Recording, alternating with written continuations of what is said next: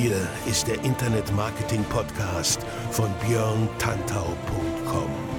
Was funktioniert wirklich? Und wie kannst du im Internet schon morgen viel erfolgreicher sein? Du hast die Fragen, hier bekommst du alle Antworten.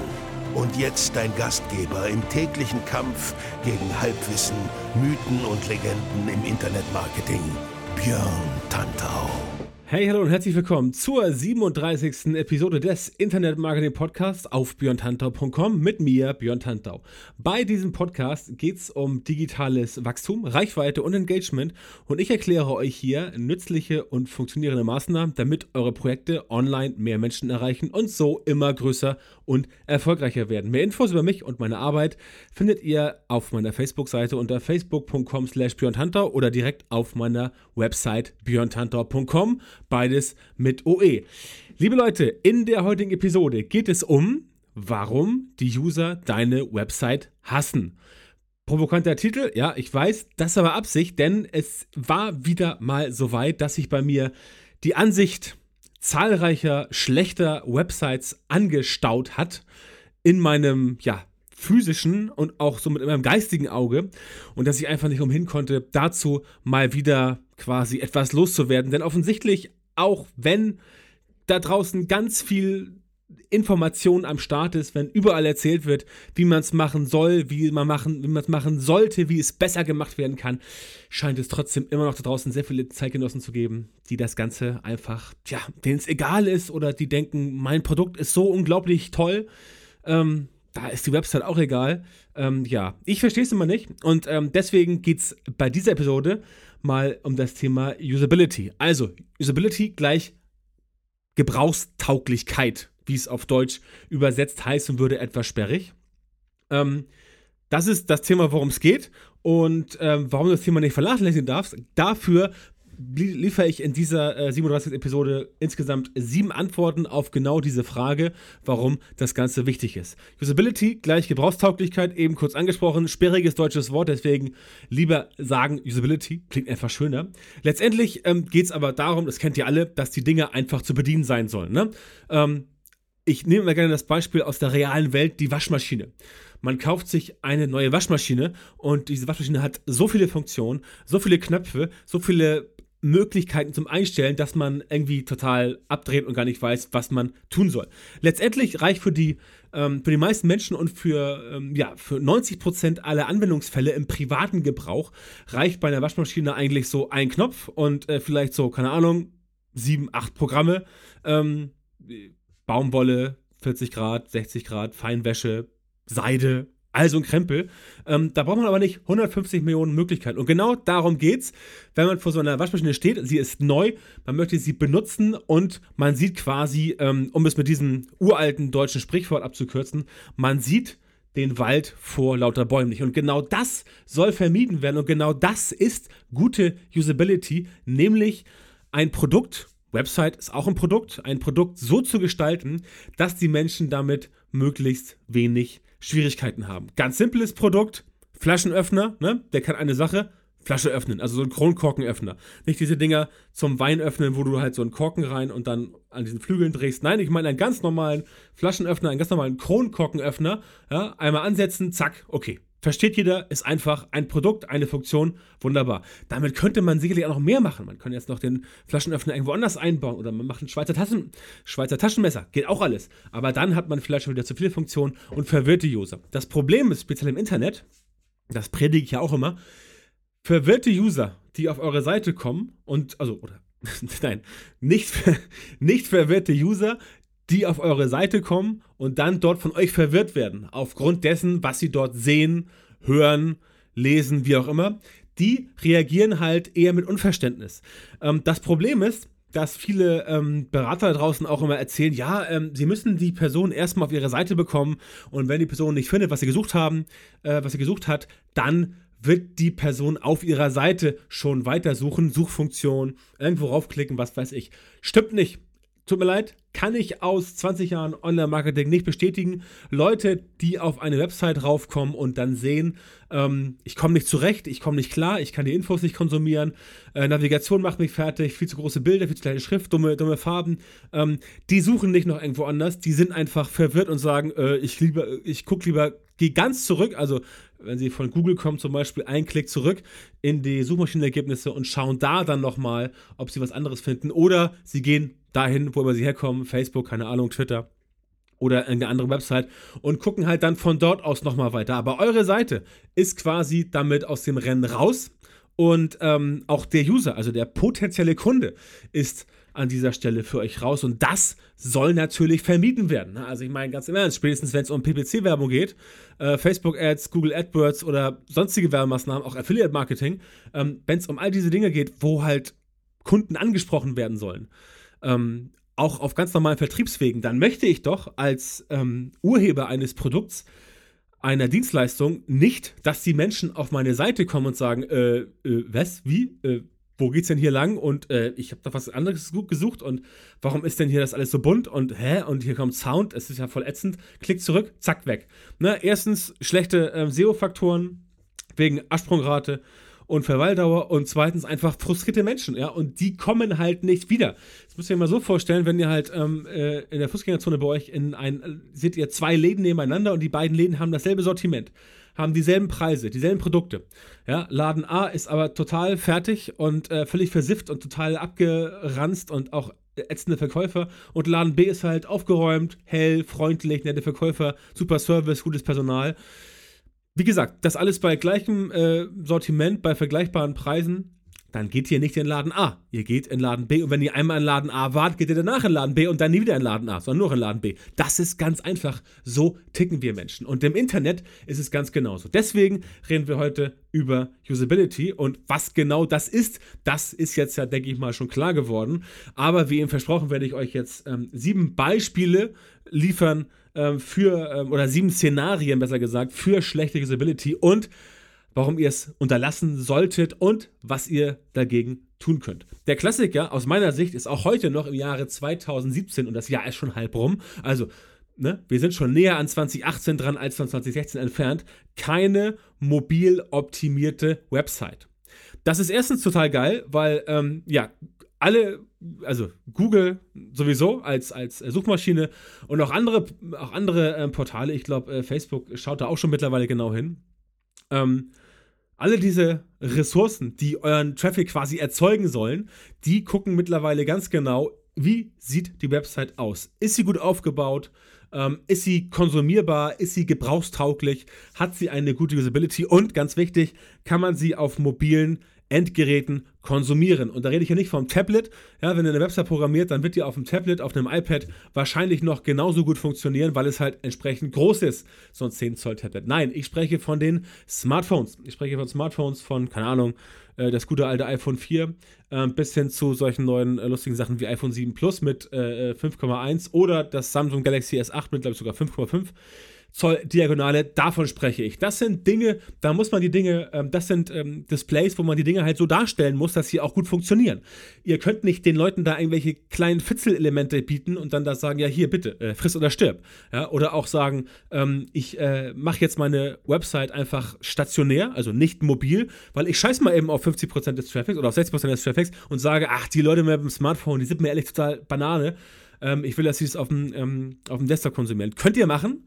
Ihr verliert dann, wie gesagt, 60 bis 70 Prozent des Traffics. Denn wenn ihr mal in eure Statistiken reinkommt, werdet ihr sehen, ja, es ist massenhaft mobiler Traffic. Das ist auch ganz normal, weil das ist die Entwicklung.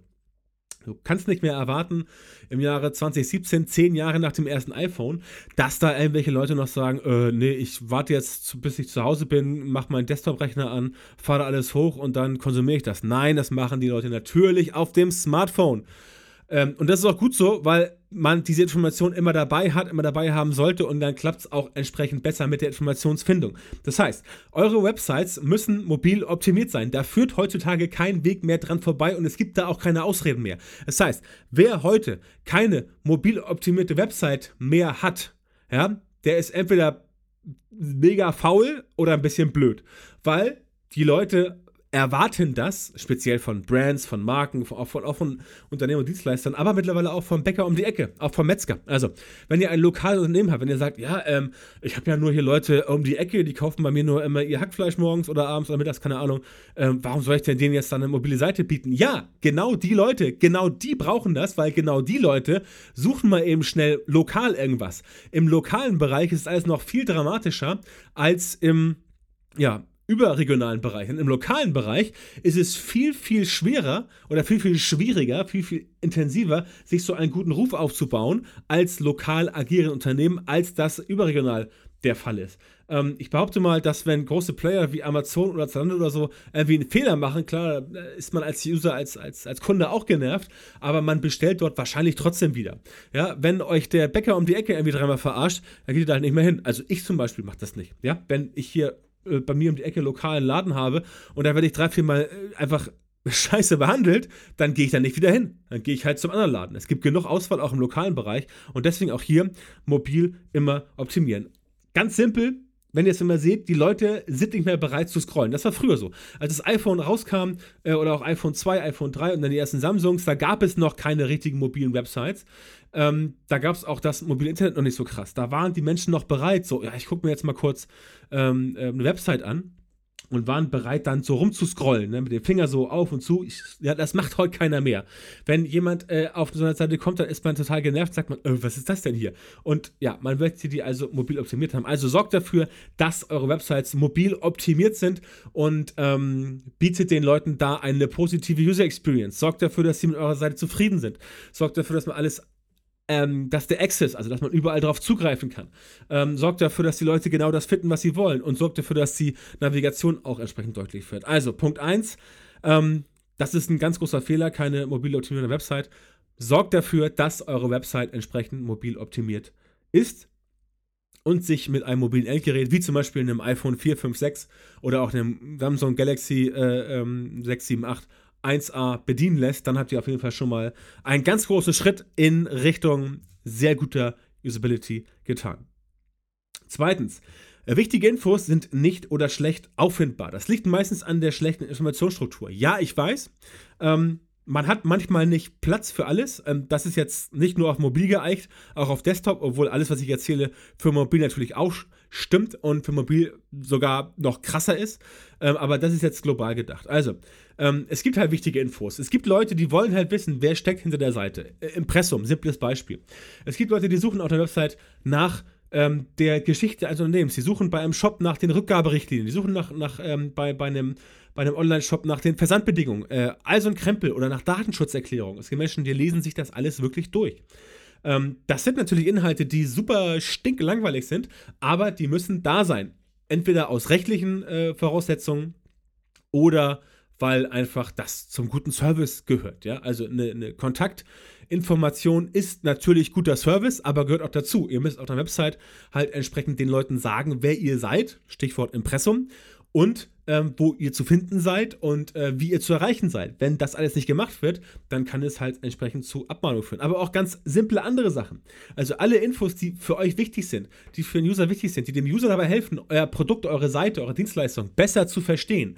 Keine Ahnung, bei, bei, äh, bei Solopreneuren oder bei, bei Coaches und Trainern ähm, vielleicht ähm, Background-Infos zu der Person. Wo hat die Person schon gearbeitet?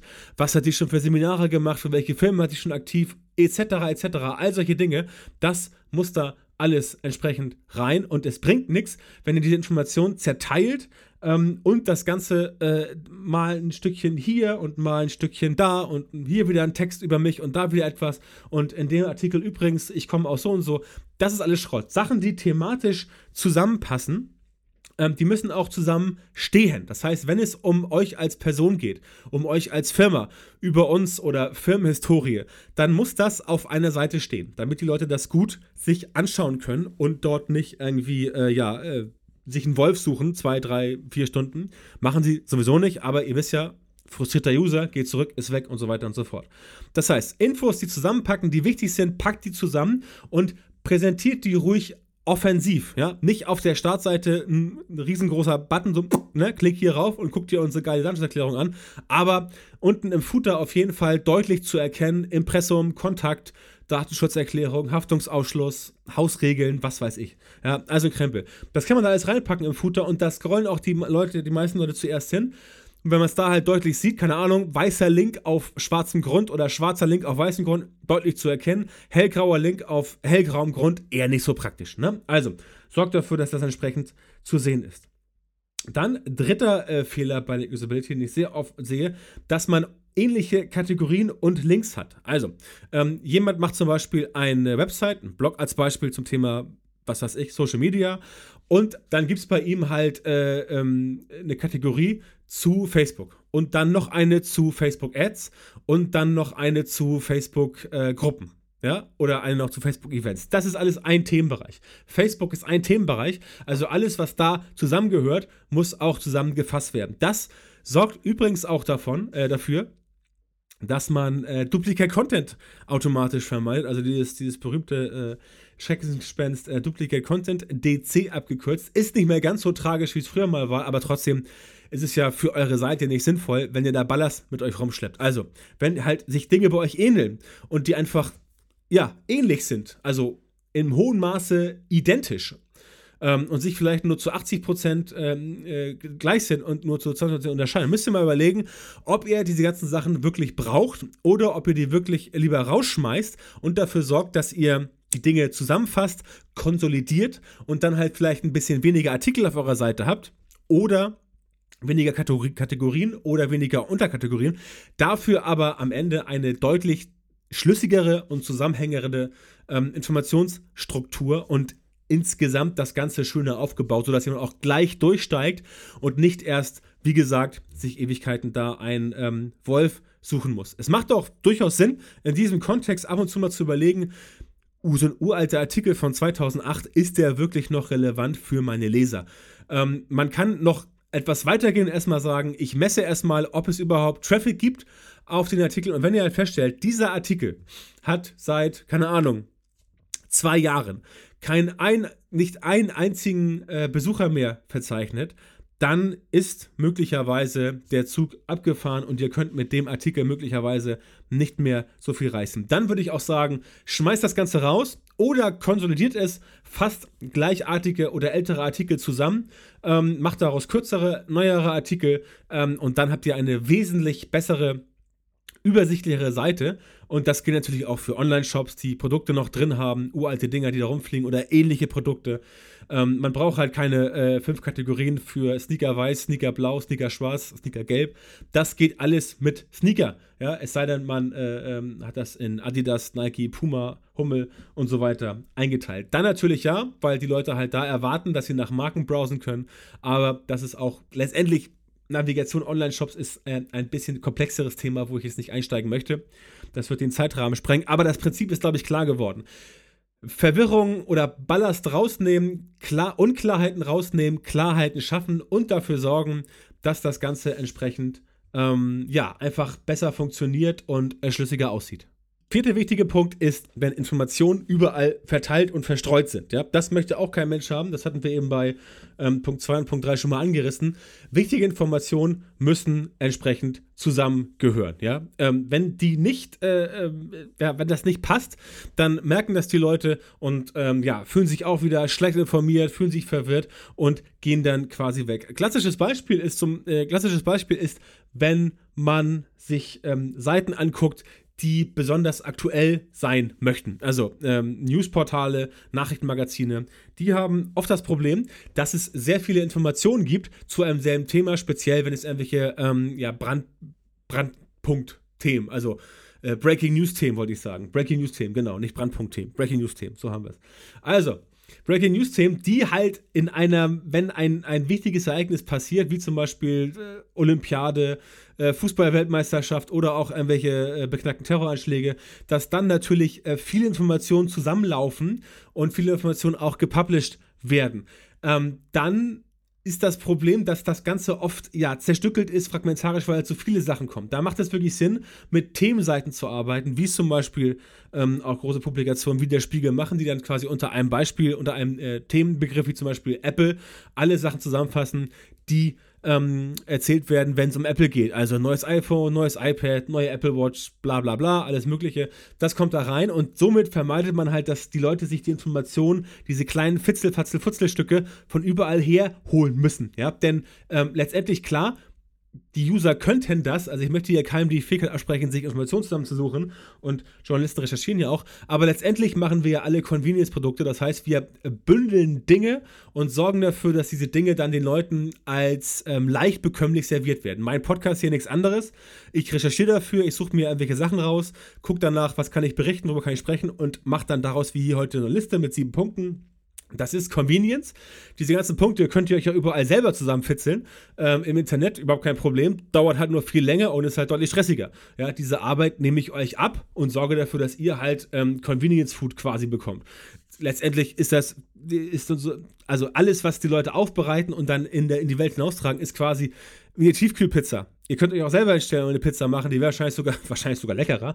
Aber ihr müsst halt die Zutaten einkaufen, ihr müsst euch an den Backofen stellen, ihr müsst die Zutaten schnibbeln. Es dauert einfach länger für in etwa dasselbe Ergebnis und die meisten Dinge, die halt so rumschweren, fassen Sachen zusammen und geben dann darüber hinaus, wie ich es halt gerne mache, noch immer so die Extrameile, das i-Tüpfelchen, das Sahnehäubchen, um dann euch wirklich, ja, umfassend zu informieren. Und das ist der Punkt. Diese Informationen dürfen nicht verstreut sein, hier und da und dort. Und hast du nicht gesehen, die müssen zusammen an einem Ort sein, damit man sie dort zusammen auch konsumieren kann. Denn ihr wisst das selber, Sachen zusammensuchen und warten und äh, gucken, das ist halt super, mega, hammer, hardcore nervig. Und das möchte quasi niemand. Insofern ähm, nehmt euch diesen Tipp zu Herzen und sorgt dafür, dass eure Informationen ähm, gebündelt sind, damit die Leute darauf schnell und einfach zugreifen können. Denn auch das ist Usability. Die Menschen wollen nicht Ewigkeiten warten. Sie wollen das Ganze schnell haben. Die User wollen sich äh, schnell informieren, weil sie halt auch andere Sachen zu tun haben. Ähm, und äh, den Luxus, dass Leute euch stundenlang zugucken, könnt ihr euch leisten, wenn ihr witzige YouTube-Videos macht oder wenn ihr einfach äh, äh, ja, so außergewöhnliche Sachen macht, die so toll sind, dass man davon den Blick nicht mehr abwenden kann. Aber das sind ähm, vermutlich eher die Ausnahmen. Die meisten Dinge sind dann eher informativ und informative Dinge müssen halt so präsentiert werden, dass sie nicht langweilig werden. Thema langweilig, schönes Stichwort zur Überleitung. Punkt 5. Textwüsten, Bilderwüsten, alle Wüsten. Also, denkt immer daran, die Leute sitzen da vor ihrem Computer äh, am PC oder sitzen an ihrem Laptop oder sitzen an ihrem Tablet oder sitzen an ihrem äh, an ihrem Smartphone oder haben eine VR-Brille auf, was weiß ich. Es gibt so viele Möglichkeiten mittlerweile, das Ganze zu äh, konsumieren. Da muss man ein bisschen aufpassen, die Leute nicht zu überfordern. Und Textwüsten zum Beispiel sind Überforderung. Bildwüsten auch. Das Ganze muss immer aufgelockert sein. Deswegen gibt es Strukturen in Texten zum Beispiel. Wenn ich Content-Marketing-Seminar mache, dann erzähle ich immer gerne über Strukturen, wie man einen Text richtig schreibt. Das heißt, ich erzähle gerne, ich sage es den Leuten, dass sie es tun sollen, weil es besser funktioniert. Also, Text, ne, kann man jetzt sagen, okay, 1000 Worte, brrr, einmal runtergeschrieben. Okay, ähm, liest kein Schwein, ja, macht niemand. Kannst vergessen, ähm, wenn ihr das glaubt, dann viel Spaß äh, im Märchenland, aber funktioniert nicht. Ähm, Struktur funktioniert. Überschrift, erster Absatz, also Überschrift, Einleitung, dann vielleicht ein Bild, Zwischenüberschrift, Absatz, Zwischenüberschrift, Absatz, Bullet Points, Video, Bild, Absatz, Zwischenüberschrift, also was. Das heißt, ihr müsst eure Texte auflockern, auflockern, auflockern. Und wenn das Auflockern daran besteht, dass ihr jeden Gedanken nur in einem Satz macht. Es gibt Menschen, die schreiben ein Satz, Absatz, ein Satz, Absatz, ein Satz, Absatz. Ich persönlich bevorzuge immer die Methode, Drei kurze Sätze, Absatz. Drei kurze Sätze, Absatz. Das bringt ein bisschen Struktur, weil du halt Blöcke hast und das Auge halt dann besser scannen kann. Ich persönlich bin von diesen Einsatzabsätzen überfordert. Ähm, ich mag das nicht so gerne, aber ich weiß, dass viele Menschen damit sehr gut zurechtkommen. Und letztendlich ist es auch scheißegal, was ihr wollt. Es ist wichtig, was eure User wollen. Denn eure Website ist ja nicht, natürlich, ihr macht sie auch aus Leidenschaft und so weiter, weiß ich. Aber letztendlich müsst ihr ja mit der Website rausgehen und dafür sorgen, dass die anderen Menschen das gut finden. Und wenn die anderen Menschen das, was ihr macht, nicht gut findet, dann werdet ihr damit nicht erfolgreich sein. Denn letztendlich natürlich wollt ihr der Welt etwas hinterlassen, ihr wollt was Einzigartiges schaffen, aber das muss irgendwo auch ankommen. Ja? Es bringt dem Architekten ja auch nichts, wenn er das äh, äh, abgefahrenste Haus baut, was hammergeil aussieht, mit irgendwie Wasserrutsch drin und so ein Scheiß, aber niemand kauft das Ding. Ja? Also bringt nichts, genau wie Autos. Ja, Es würde BMW nicht froh machen, wenn sie das geilste Auto der Welt bauen, was hammerhart aussieht und super schickimicki und alles oder, oder Mercedes oder VW oder Porsche, völlig Banane. Ähm, wenn das halt den Leuten nicht gefällt. Also es muss den Menschen schon ein Stück weit gefallen und die Menschen müssen auch in der Lage sein, das Ganze zu konsumieren. Und eine Textwüste, eine Bilderwüste oder welche Wüste auch immer, die kannst du halt nicht äh, konsumieren, weil dann wirst du nach äh, mindestens, ähm, ja, fünf bis zehn Minuten wird man dann ein bisschen, bisschen äh, äh, ja, matschig in der Birne. Ihr alle von euch, die entsprechend auf der Uni waren, äh, wissen das, wie hart das ist, so einen wissenschaftlichen Text wirklich ähm, komplett zu lesen und den dann auch zu zerpflücken. Das ist wirklich sehr, sehr anstrengend, sehr, sehr äh, schwierig und ähm, ja, das wollt ihr euren Usern nicht zumuten. Also denkt nicht daran, was ihr toll findet. Denkt daran, was die Leute toll finden könnten, Schrägstrich würden. Wenn ihr es genau wissen wollt, befragt sie einfach, wenn ihr eine Fanbase schon habt. Über Facebook, über E-Mail macht eine Umfrage und sorgt dafür, dass ihr wirklich Fakten bekommt. Ne? Ne? Behaupten ist scheiße, Wissen ist gut. Ja? Ganz einfach. Wenn ihr behauptet, eure User wollen das, aber ihr wisst es nicht, habt ihr ein Problem, könnt ihr auch eine Augenbinde aufsetzen und etwas programmieren. Bringt halt nichts. Wenn ihr es wisst, dann funktioniert es. Also hört darauf, was die Leute wollen. Und denkt darüber nach, wie ihr ihnen nicht nur das Leben leichter machen könnt bei der Usability, sondern auch den Konsum. Leichterer Konsum heißt leichteres Leben. Ganz einfach. Und äh, um äh, ein paar Kritiker ähm, jetzt zu besänftigen, die immer sagen, ja, alles muss immer leichter sein und ist das nicht irgendwie Fast Food und Online-Marketing oder sowas wie im Schnellrestaurant? Nein, ist es nicht, weil ähm, es wird halt so verlangt. Ja? Ihr, müsst euch ganz klar äh, sehen, da müsst ihr euch in gewisser Art und Weise einem ähm, ja, einer Konvention unterwerfen. Ihr könnt auch sagen, nein, ich mache was ganz anderes. Äh, müsst ihr gucken, kann auch funktionieren, wenn dafür ein Markt besteht. Aber wenn man einen bestehenden Markt bedienen möchte, dann muss man sich den Konventionen dieses Marktes unterwerfen äh, oder halt den Markt ganz disruptiv aufmischen, dann was ganz Neues machen. Das hat auch wunderbar geklappt. Bei Uber klappt das geil, bei Facebook klappt das gut, und auch bei anderen Sachen klappt das gut. Ähm, aber ihr müsst sehen, disruptiv klappt auch nicht immer. Es gibt manche Sachen, die halt disruptiv noch zu früh sind ähm, oder gar nicht gewünscht sind. Und bevor ihr da äh, im Regen steht, würde ich euch empfehlen, ähm, teilweise auf die Konvention des Marktes zu hören. Aber das müsst ihr entscheiden. Das ist nur eine Randempfehlung von mir. Da möchte ich euch auch nicht reinreden. Ich sage nur, wie es halt bei der Masse der, der, bei der, Masse der Konsumenten so ankommt. Konvention eben schon kurz angesprochen. Punkt 6, Nicht-Einhaltung von Konventionen. Denkt immer daran, die Leute sind auf eurer Website viel, aber noch mehr sind sie woanders. Ja? Das Publikum ist schwerpunktmäßig nicht auf eurer Website, es sei denn, euch gehört Facebook. Ähm, wenn ihr Aktien an Facebook habt, herzlichen Glückwunsch, dann, dann geht euch das so wie mir. Ähm, dann ist das ein Stück weit eure Seite, ähm, obwohl es natürlich gesponnen ist. Also eure Website, von der spreche ich jetzt, ähm, dann äh, sorgt dafür, dass die Leute dort auch das finden, was sie ein Stück weit erwarten. Ganz simples Beispiel, auf einer Website erwartet man das Logo oben links. Ja? Jetzt gab, gab es und gibt es immer mal wieder Leute, die finden das voll witzig, ihr Logo oben rechts hinzupacken. Ja? Ganz im Ernst, 90% der Leute checkt das nicht. Die verstehen nicht, dass das das Logo ist. Nicht, weil sie doof sind, sondern weil sie seit 20 Jahren Logos oben links sehen. Ja, das ist genauso, als wenn von heute auf morgen alle Autos nur drei Räder hätten. Damit kann man auch fahren, ne? Siehe äh, Mr. Bean, ähm, der immer diesen, diesen äh, kleinen Dreirädler da äh, malträtiert hat in der Mr. Bean TV-Serie. Aber die meisten Leute assoziieren mit einem Auto vier Reifen. Ja, genauso kommt ein Auto mit sechs Reifen einem seltsam vor, mit zwei Reifen, äh, gut, das ist ein Motorrad, oder mit drei Reifen. Äh, mit vier Reifen kann es auch ein Quad sein oder ein Trike. Also es gibt da Unterschiede, aber ihr wisst, was ich meine. Die Menschen sind etwas gewohnt. Ähm, ja, und wenn das nicht funktioniert, dann klappt das nicht. Simples Beispiel, Ladezeit, ja, ist auch ein Usability-Thema. Die Leute sind gewohnt, dass sich die Website mittlerweile sehr schnell lädt und aufbaut. Wenn sie das nicht tut, wenn die Website quasi, keine Ahnung, äh, ja, 30 Sekunden braucht, dann klicken die Leute weg, ja, weil sie es gewohnt sind. Ähm, Moment mal, das hat sich aber deutlich hurtiger zu laden. Und wenn das nicht passiert, sind sie verwirrt. Wie gesagt, das liegt nicht daran, dass die Menschen doof sind. Das liegt daran, dass die Menschen es gelernt haben. Sie haben gelernt, eine Website hat schnell zu sein im Jahre 2017 und nicht langsam zu sein. Ganz einfaches Beispiel. Ähm, und so gibt es viele Sachen. Die Menschen haben gelernt, bei grün gehst du über die Ampel, bei rot bleibst du stehen. Warum hast du das gelernt? Ja, wenn du bei Rot gehst, wirst du möglicherweise überfahren. Dumme Sache. Wenn du bei Grün stehen bleibst, rennt der Rest los und du nicht. Kommst dir komisch vor. Also, ne? Stück weit Mischung aus Herdentrieb und ähm, anderen Elementen des menschlichen Daseins. Wie gesagt, haltet euch an die Konvention, wenn ihr im Markt bestehen wollt. Man kann logischerweise, das stimmt, auch selber Konventionen schaffen. Auch hier wieder Beispiel iPhone ähm, mit der Gestensteuerung. Da wurde eine neue Konvention geschaffen, damals von Apple vor zehn Jahren. Und heute ist das gang und gäbe, dass man halt so und so zoomt und so und so dreht. Also, das kann neu geschaffen werden, aber es ist halt schwierig, sowas zu etablieren. Deswegen, wenn ihr erstmal ähm, ja, Gas geben wollt von Anfang an, dann sorgt dafür, dass ihr erstmal euch an die Konvention äh, haltet. Ähm, es sei denn, ihr habt halt tatsächlich die mega abgefahrene Idee und dann könnt ihr natürlich gegen Konventionen verstoßen, aber auch damit erreicht ihr möglicherweise nicht die Masse des Marktes, was ihr eventuell wollt. Insofern ähm, denkt an diese Konvention und versucht euch danach zu richten, wenn es in euer Geschäftsmodell passt. Letzter Punkt Nummer 7, das eigene Publikum ignorieren und nicht antworten.